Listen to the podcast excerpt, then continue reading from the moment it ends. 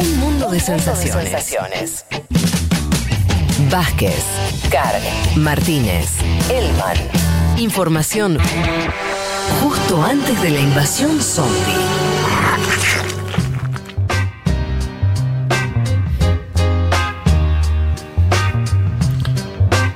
Así se hacían las canciones, ¿viste? Dos, tres minutos. Ya está todo ahí. Compacto. A la bolsa, palo no y a la hacía- bolsa. No hacía falta más que un- un- unas guitarritas. Sí, señor.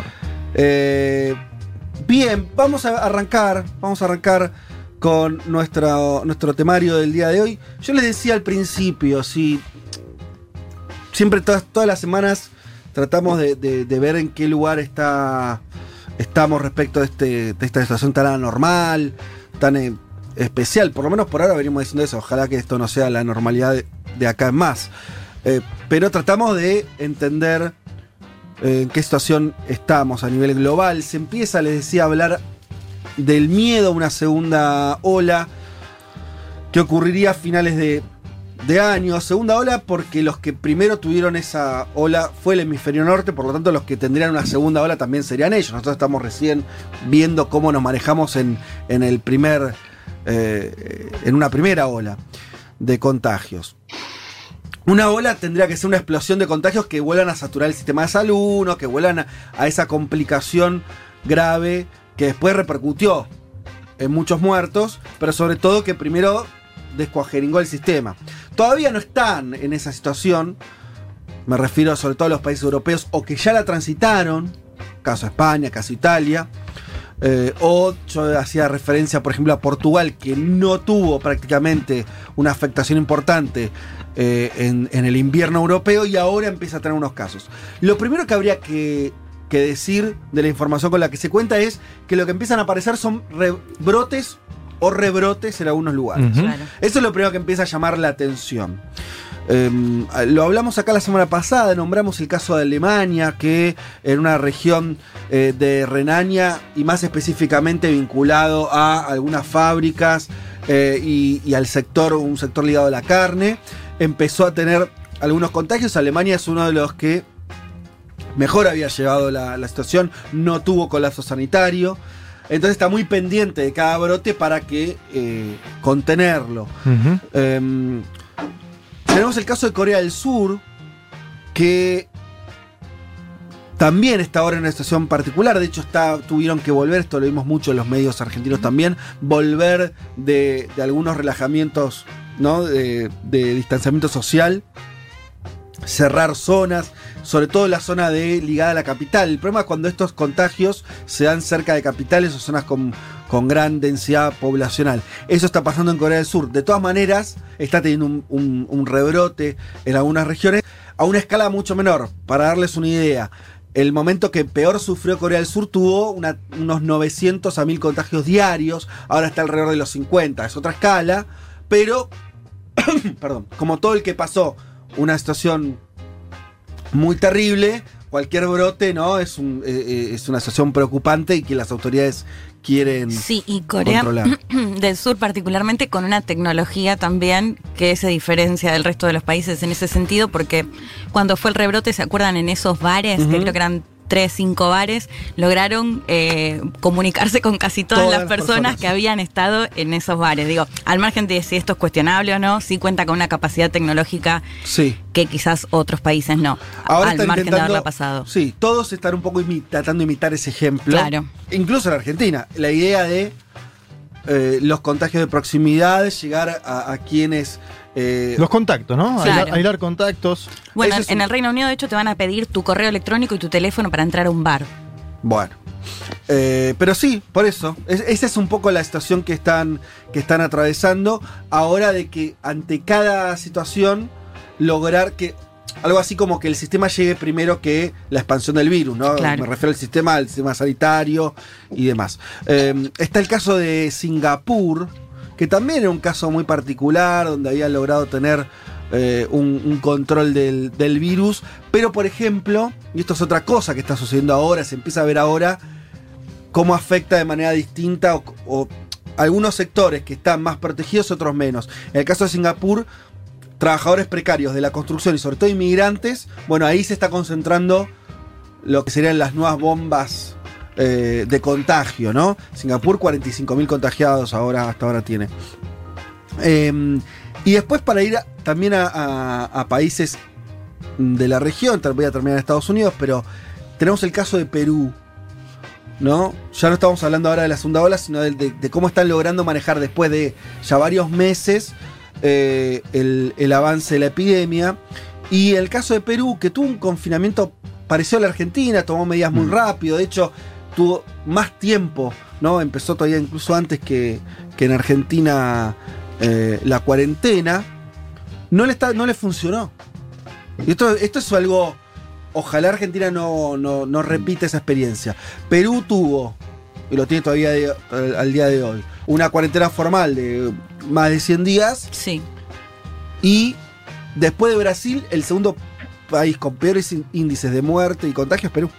Entonces, Sí, tiene casi 10.000 muertos. una, una Sí, cifra sí, sí. importante, muy Y fíjate importante. ahí, Fede, digo, pensando en el caso peruano, cómo pesan digo, las, las costumbres y cuestiones, digamos, propias de, de ese país, digo, porque leyendo el caso peruano uno advierte que hubo mucho contagio en mercados informales, ¿no? Que a pesar, digamos, de, de tener cuarentenas y demás, la, la actividad en esos mercados no, no cesó y que para muchos peruanos será, digamos, algo ineludible para, para conseguir alimentos y bueno, ahí digo, también termina pesando las costumbres de cada país. Sí, eso es, eh, también en Brasil y en México, ese, ¿eh? digo como para analizar, pues nosotros a Brasil siempre decimos Bolsonaro, Bolsonaro, hay cuestiones de la informalidad de los países latinoamericanos Totalmente. y en eso la. Argentina tuvo, bueno, la formalidad que dio el peronismo en términos laborales, etcétera, etcétera, que nos diferencia en muchos sentidos. Por lo menos en términos de porcentaje eh, tenemos, porque al final estos son números también, ¿no?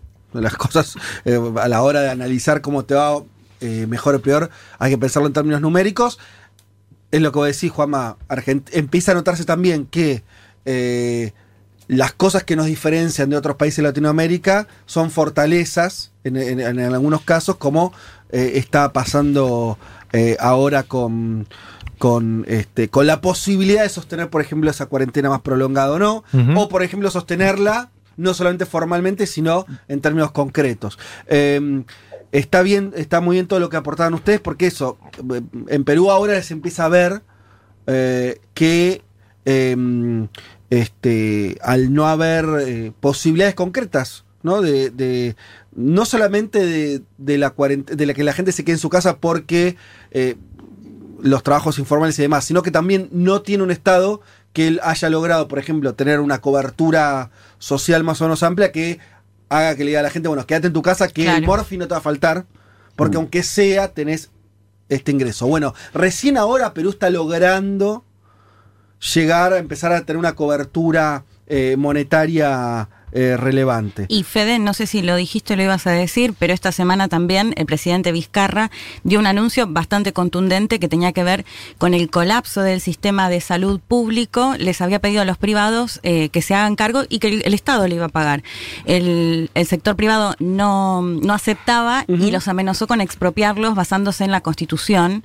Finalmente les dio un plazo de 48 horas y finalmente lograron un acuerdo. O sea, lo que les planteaba es eh, atiendan también a, a quienes no pudieron atenderse en el sistema público, pero sin cobrarles los montos desorbitantes que les estaban cobrando y que el Estado finalmente se iba a hacer cargo.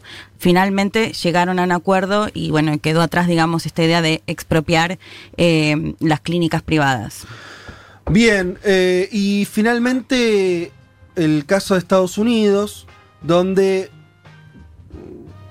ahí pasó algo también que es para, para ver en los próximos días cómo ocurre, que es, tuvo su, su pico de contagio, recordemos esos días donde en Nueva York la gente moría fuera de los hospitales, donde había una situación de, de saturación del sistema, cantidad de muertos que no estuvieron cerca de las peores previsiones de millones de muertos que tuvieron en un momento, pero es el país con más muertos, claramente. Eh, y, y una explosión de contagios, arriba de 2 millones y medio de contagiados, se calcula en Estados Unidos, una cifra que se supone que igual es apenas un porcentaje, la punta del iceberg que se sabe, y, y ya está demostrado que, eh, que eso es mucho. peor. 2.600.000 casos totales. Claro, de esos confirmados. Sí, sí. Ya se sabe Probados. que está alrededor del 10% en general eh, en cualquier país de, la diferencia entre los confirmados y lo- los contagios reales. Pero en las últimas semanas Estados Unidos volvió a subir eh, una curva descendente que había logrado, ¿no?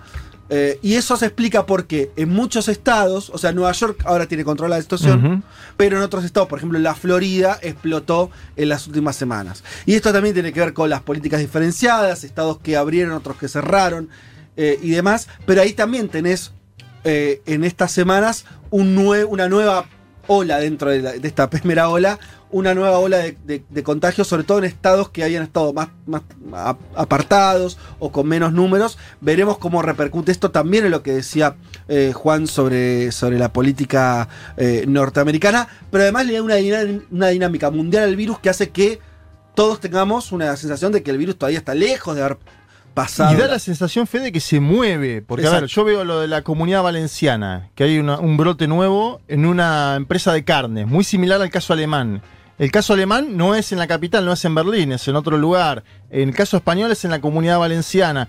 Eh, se está moviendo de las capitales. En su momento eran las capitales o las ciudades más pobladas la que, la- donde el, el virus explotaba. Bueno, ahora da la sensación de que se expande. ¿Sí? Eh, entonces hay que analizar eso. Se está moviendo de las grandes ciudades a- a hacia ciudades que tienen por ahí menor población. Totalmente. Eh, así que bueno, me parece que esa es la etapa que estamos viendo ahora, que es una etapa donde vamos a tener escenarios mucho más fragmentados, donde vamos a tener a- a- aperturas y cierres, y creo lo que está viviendo la Argentina es parecido a lo que está viviendo otros países. La dificultad, ¿no? Argentina ahora eh, vamos a tener dos semanas de una cuarentena de vuelta más dura. Bueno, eso es algo que está, empieza a ocurrir en otros lugares.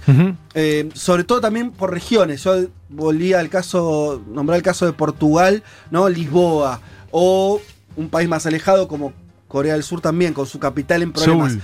Empezamos a ver eh, experiencias que son más locales, ¿no?